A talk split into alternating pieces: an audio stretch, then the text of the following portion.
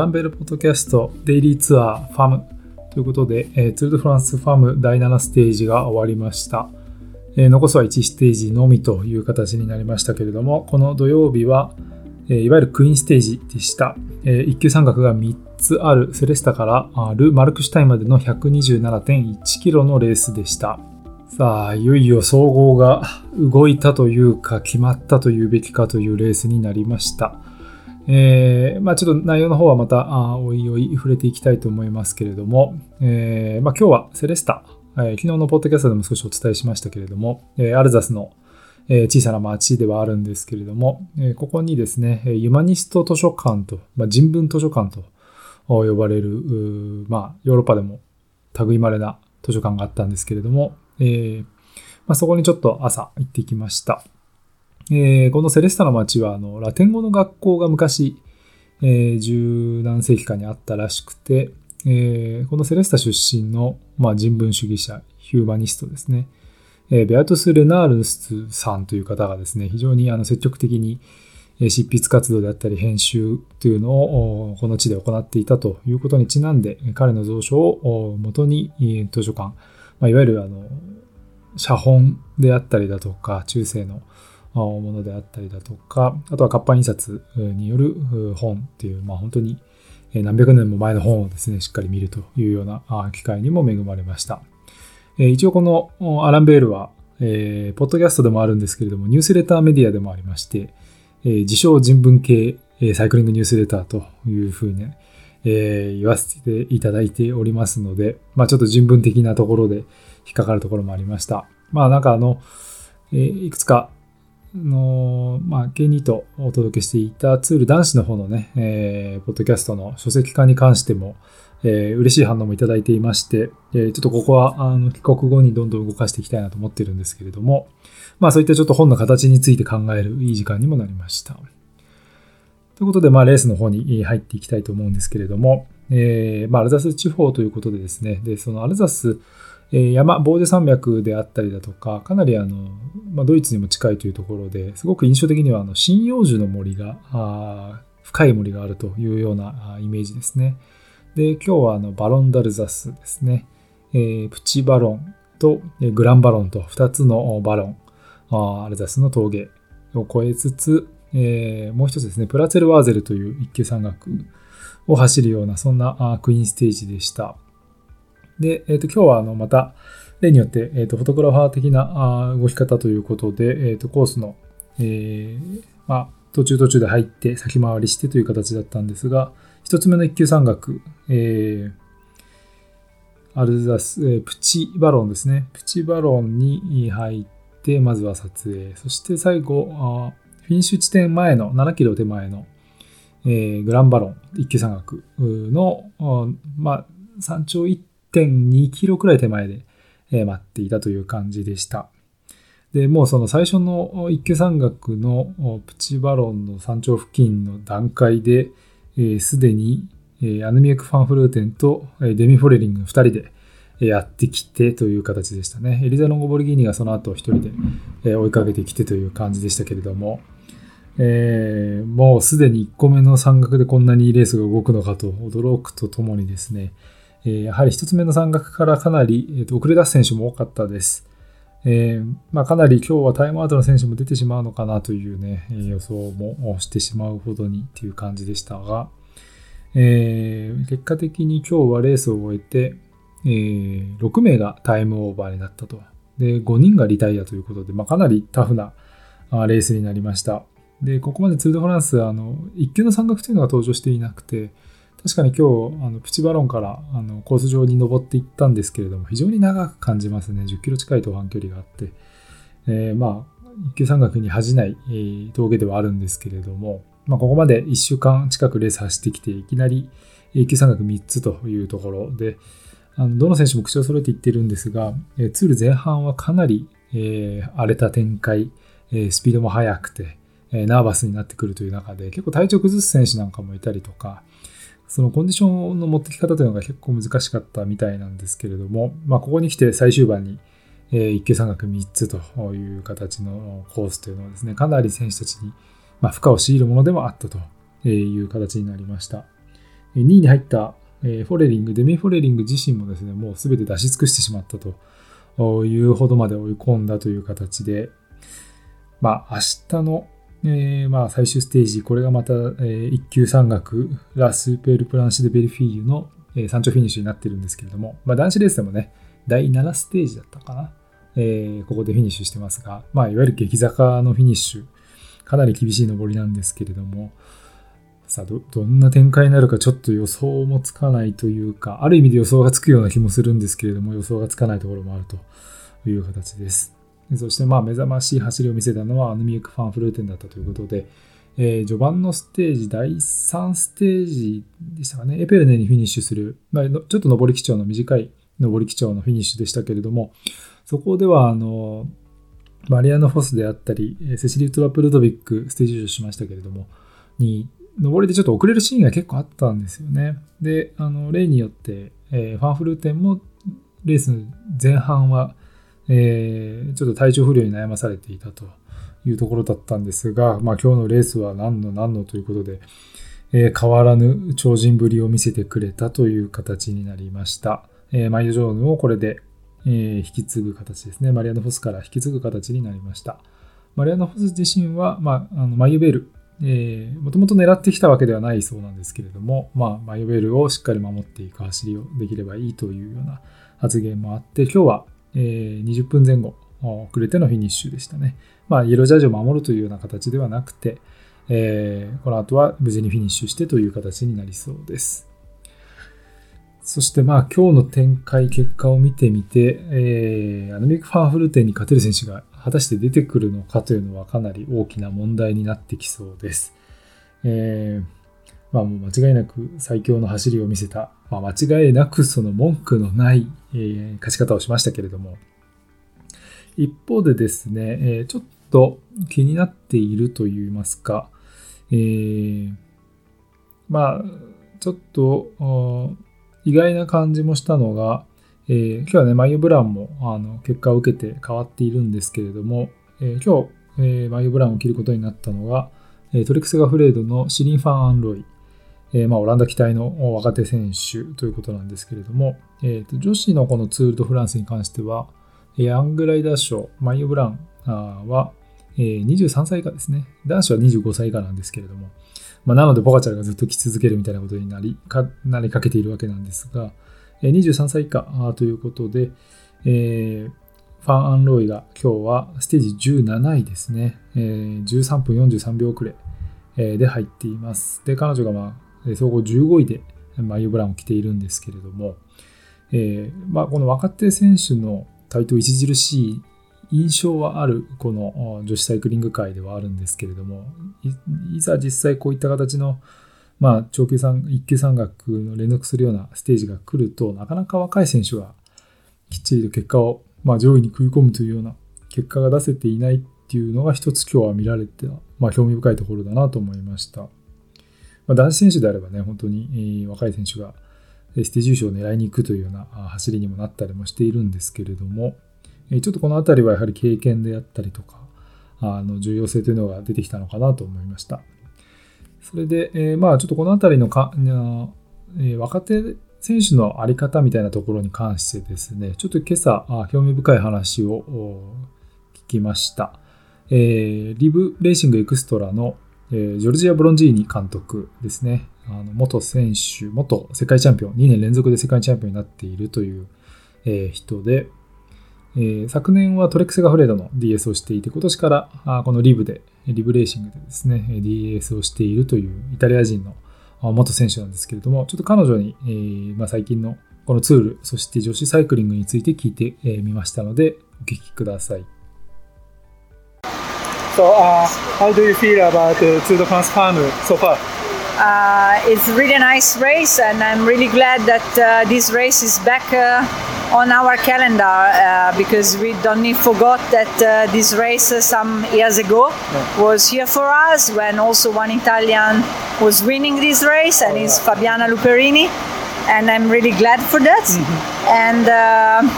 yeah, so we need to thankful uh, Azo that uh, is giving back us this opportunity, and uh, we are really glad to be part of this uh, this game again. How do you feel about uh, women's cycling development in recent development? It's uh, really growing, uh, really a lot uh, in this time, and uh, a lot of team uh, grow the budget. I hope that uh, this step is not going too much far up because uh, the girls uh, are growing, but uh, they need them time to step little by little. And also there are some young girl because we don't need forgot that we don't have the under 23 category as is on. The, the under 23 girls uh, here is in this peloton. From junior, they pass in this peloton, and they don't have them on race. So if uh, we don't help them to grow, they're gonna stop racing really soon. So we need to understand that there are some young girls that need them space and them uh, time to grow. So I think UCI need to think about that also about the salary. It's not really correct uh, to give uh, this high minimum to this younger girl. Because after maybe we're gonna kill it them head. Because with that money they understand that they need to go fast fast fast and really hard. Because they need to deserve that money. And maybe they're gonna stop cycling because it's too much hard for them. So maybe the youngest need to go little by little up はい、えーブロンジーニさんの、まあ、ミニインタビューでした。で、えーまあ、ちょっと質問と答えざっとさらってきてますけれども、えーまあ、このツール・ド・フランスどう感じていますかということで、えーこのレースがあーレースカレンダーに戻ってきたことを嬉しく思っていますと。え長く忘れられたあレースでしたし、イタリア人の、えファビアーナ・ルッペリーニが勝った歴史もありますからということでしたね。で、えちょっとここはあの整理しておきたいんですけれども、このファビアナ・ルペリーニ、まあ、イタリアが誇る往年の名選手ということになるんですけれども、え彼女が勝ったのは、えーこのツール・ド・フランス、まあ、今年ツール・ド・フランスファーム、えー30何年ぶりに開催という形になっているんですけれども、そのツール・ド・フランスファームの、まあ、前身の大会、いわゆる ASO にあたる公式のツール主催者がやっていたレースは、えーツール・ド・フランス・フェミナンっていう名前だったんですね。えーで、それの後に、えーちょっと主催者が違うけど、名称をうまく使って、えー同じ立て付けの女子の、えーまあ、ツールのようなフランスを走る、えーステージレースをやっていたんですけれども、それがあのラ・グランブークル、えーラ・グランドブークルですね。ラ・グランドブークル・フェミニンっていうレースがあって、それが95年前後にやっていたんですけれども、えーこのルペレンに勝ったのは、このラ・グランドブークル・フェミニンの方ですね。まあ、いずれにしてもあのツール・ド・フランスというような、えニュアンスでも行われていた大会ではあるんですけれども、まあ、そういった歴史もあって、えこの機会を取り返し取り戻してくれた ASO には感謝をしていますし、えこのレースに加われて光栄ですということでした。で、えー肝心の最近の女子サイクリングについて発展していますけれども、どう思いますかという質問をしてみました。で、えー最近、えー大きくこの女子サイクリングは成長していると思います。それにチームの良さも大きくなっています。ただ私はこの方向性が過度に進みすぎないことを望んでいます。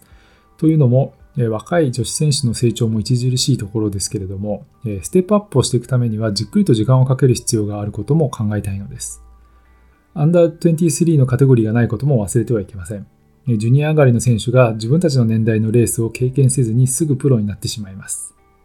だから私たちがサポートをしないと彼女たちはすぐにレースをやめてしまうということが起こり得るのです。若い選手には時間と、そして、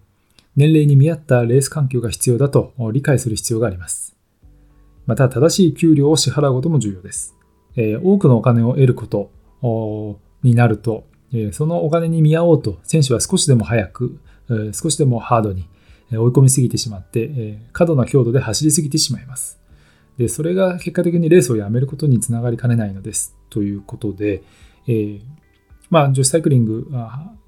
すごく今盛り上がってきていいよねっていうような、まあ、ニュアンスですごくいろいろなところでも語られていて、えメディアもそういう論調でもちろん語っているんですけれども、この元世界チャンピオンのブロンジーニさんは、まあ、それを喜ばしいとは思いつつもですね、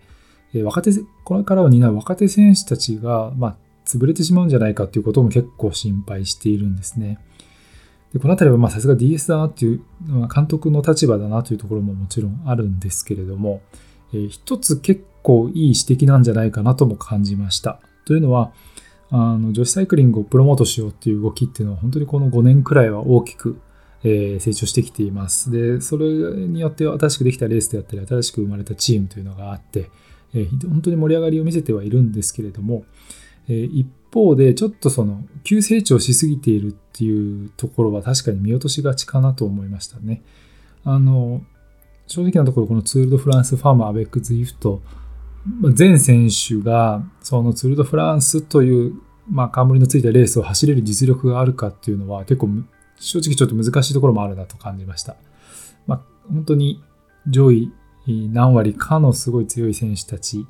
走れる選手たちっていうところはレースをしているんですけれども、かなりこう完走するために走っているというような選手が出てきているのもこの数日ずっと目にしてきました。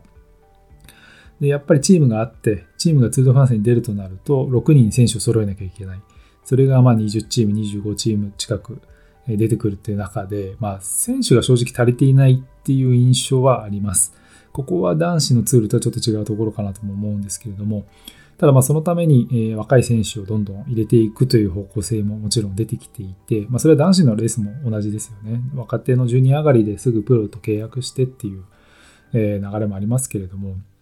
ちょっとブロンジーニーさんが言うには、やはりジュニア上がりでいきなり、え厳しいレース環境、まあ、ワールドツアーのようなレース環境に置かれたときに、えまあ、活躍することというのがすごく難しい、えないしはそれに頑張りすぎてしまって長いキャリアを無駄にしてしまう、まあ、棒に振ってしまうということもあるんじゃないかという指摘でした。このあたりは本当に冷静な指摘ですし、えー、ただツール・ド・フランスファームが成功に終わってよかったよかったっていうことだけで、えメディアとしても語ってはいけないかなというね、ことは気づきました。まあ本当にいい指摘だったかなと思いました。ちなみにあの、インタビュー音声にはちょっとしょうもない質問だったんで入れてないんですけれども、えー、あなたは選手としてツール・ド・フランス走りたかったんじゃないですかって言ったら、えー、軽く笑われて、まあ多分ねという形であしらわれました。まあまあ、ただすごくあの、ブロンジーニさん、あのなんでしょうね、あの、プロトンのボス的存在だったというふうにね、元チームメイトの萩原麻衣子さんからも、えー、聞いたことがありますけれども、えー、本当にこう、受け答えもですね、堂々としてらして、えー、なんでしょう、かっこいい方でしたね。えー、まあ最近あの、え、リブの監督をされていて、結構このツールドフランスファームでもね、あの、ディレクタースポーティフ、あの、監督を結構元選手だったりする方はね、あの映像が映したりもするんですけれども、まあ、そこにもいくつかね、何回か出てきたりなんかもしているということで、まあ、もちろんこの女子サイクリングの中では、歴史に名を残すような選手でもあったんですけれども、そんな彼女のインタビューを少しお届けしました。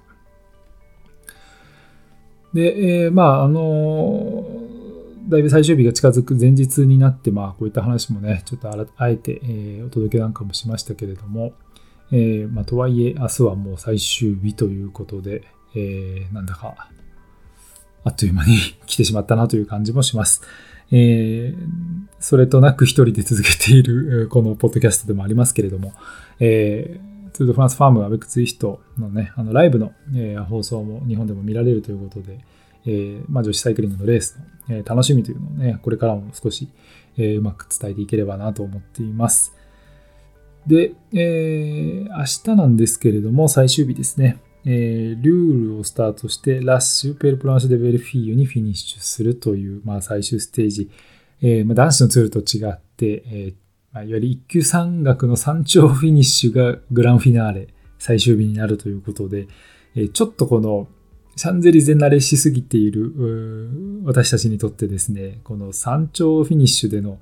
えー、大団円っていうのはあるのかというのがちょっと疑問ではあります。えー、まあね、いろんな選手たちがこう、感想の喜びを称え合うっていうのが、まあ、シャンゼリゼでのおなじみの光景ではあるんですけれども、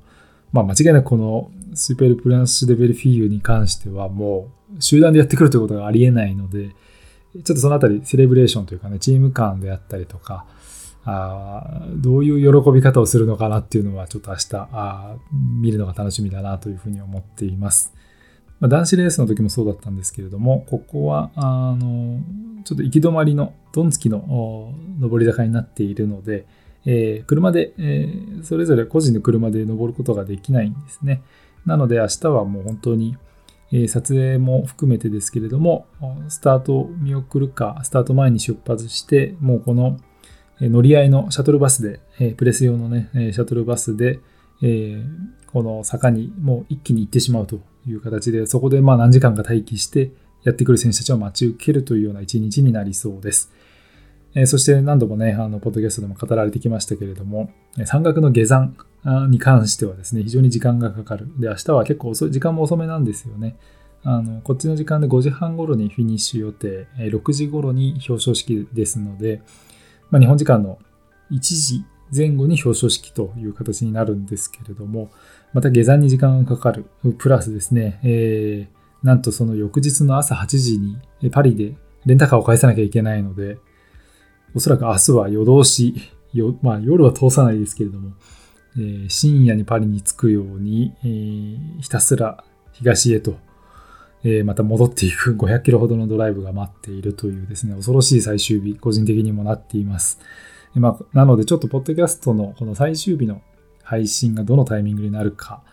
はちょっとわからないんですけれども、え最後の最後までね、やっていきたいと思っていますので、えどうかお付き合いのほどよろしくお願いいたします。アランベルポッドキャストデイリーツアーファームお届けしましたのはジャーナリストの小又ゆふたでした。それではまた明日最終日お会いいたしましょう。さよなら。